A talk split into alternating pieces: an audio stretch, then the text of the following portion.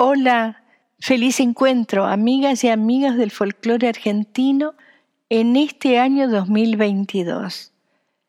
Es mi deseo en este nuevo año que cada uno logremos desde nuestra realidad transformar los diferentes momentos de vida para alcanzar el cambio interior sin condicionamientos que paralicen, descubriendo todo lo que se consigue con una mentalidad de abundancia, amor, esperanza, fortaleza, para asumirla con una actitud positiva en cada acción y en cada momento. Les compartiré tres frases que encontrarán luego en la descripción del podcast. Dijo Nelson Mandela, siempre parece imposible hasta que se hace. El escritor Jack Kerouac expresó, enamórate de tu existencia. Y el tercero y último, de un escritor musical y autor infantil, Bernie Belamanchina, dice, cuando el camino por delante parezca imposible, enciende el motor Juntos abriremos el mensaje de los recuerdos cuando escuchemos el nombre de la danza. Ella se llama Malambo. Esta palabra es un indigenismo, aunque no se haya descubierto su origen etimológico. Es considerada una voz de conocimiento general. El malambo es una danza popular en compás de 6 por 8 que se baila solo por hombres y consiste básicamente en un ritmo con zapateado y figuras improvisadas, que lleva un acompañamiento principalmente de guitarras y muchas veces se hace de guitarra y bombo, cuya música corresponde a la sureña dentro del folclore argentino.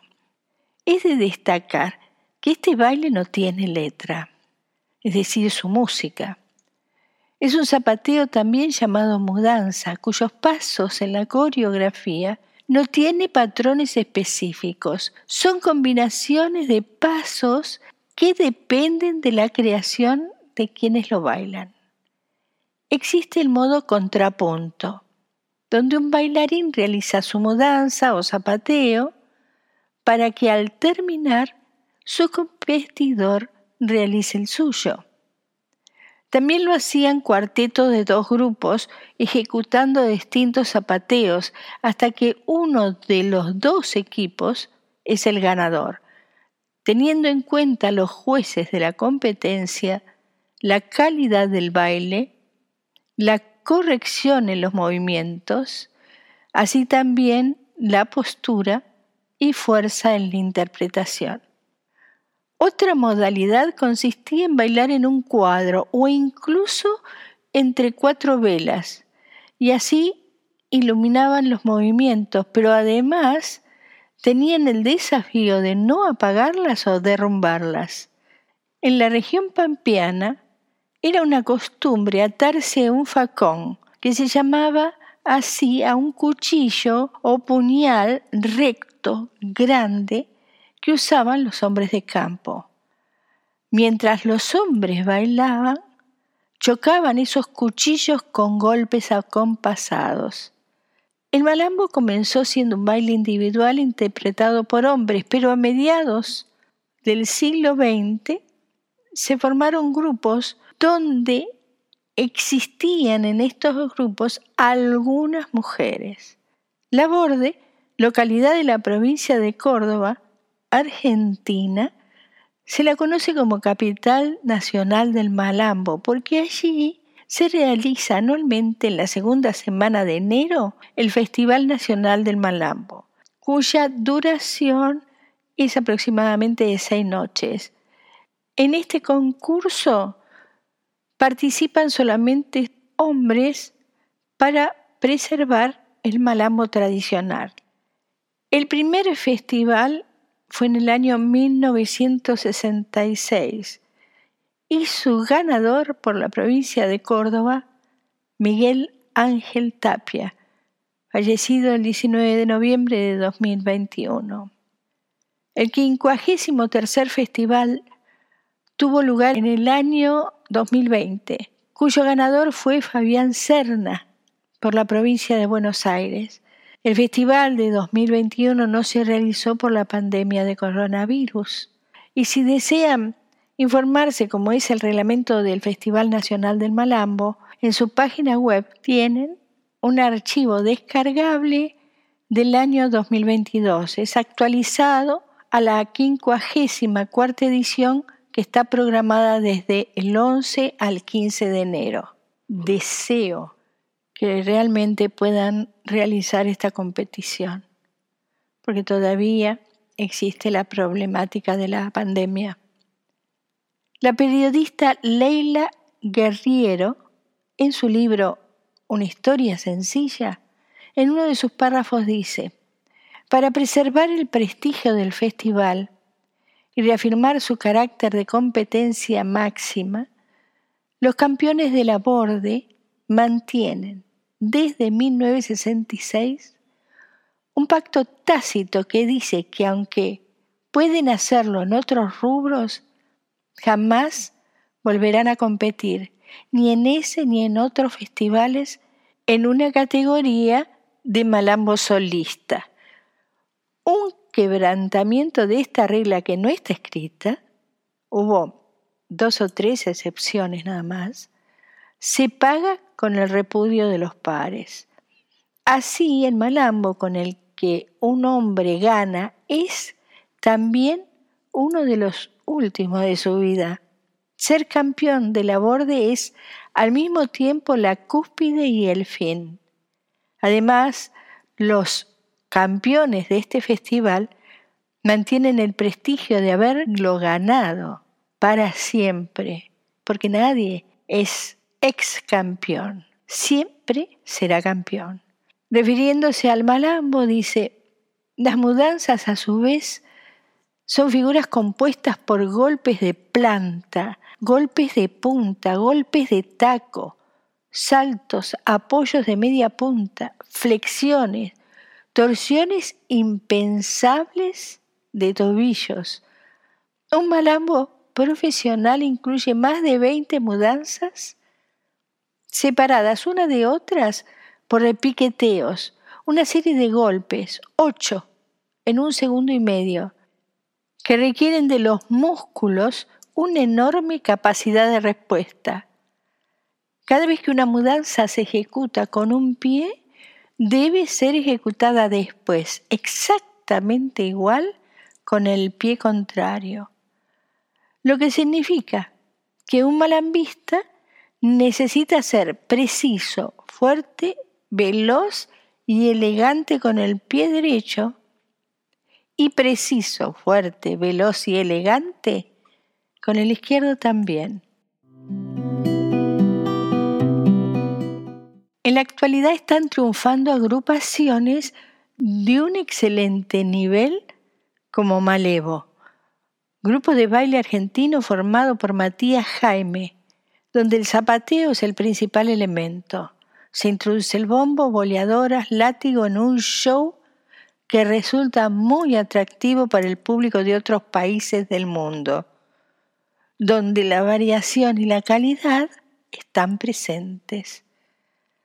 También quiero destacar a Revolution Queens, agrupación creada por el bailarín Gonzalo Leiva. Es un grupo de 17 mujeres argentinas que presentan en su show una propuesta actualizada de Malambo, donde se visualiza el zapateo, bombos, látigo boleadoras, entregando un espectáculo destacable, con una fuerza arrolladora por parte de las integrantes luciéndose con energía, fogosidad y empuje en este baile que siempre fue realizado por hombres. Marina Villalba, una de las primeras integrantes de este grupo, dice al ser entrevistada, no queremos generar división con el hombre, al contrario, nuestro mensaje es de igualdad, de que nosotras también podemos hacerlo a nuestro estilo. Otros grupos precedieron a Malevo y a Revolution Queen. Otros muchos que crecieron en esta disciplina artística, llevando su ayornamiento a otras ciudades del mundo, cada uno con su estilo y triunfando allí donde se dirigieron. El maestro Fernando Bustamante con su conjunto folclórico americano y el dúo Aguirre Barbó en guitarras, en este caso, interpretan el malambo contrapunto.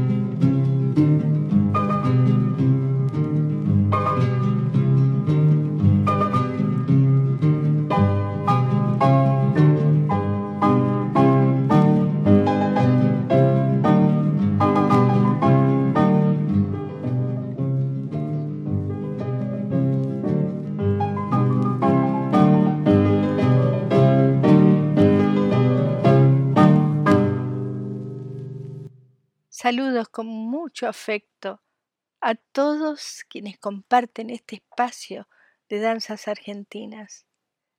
Gracias. Hasta otro momento. Apreciamos sentir tu presencia.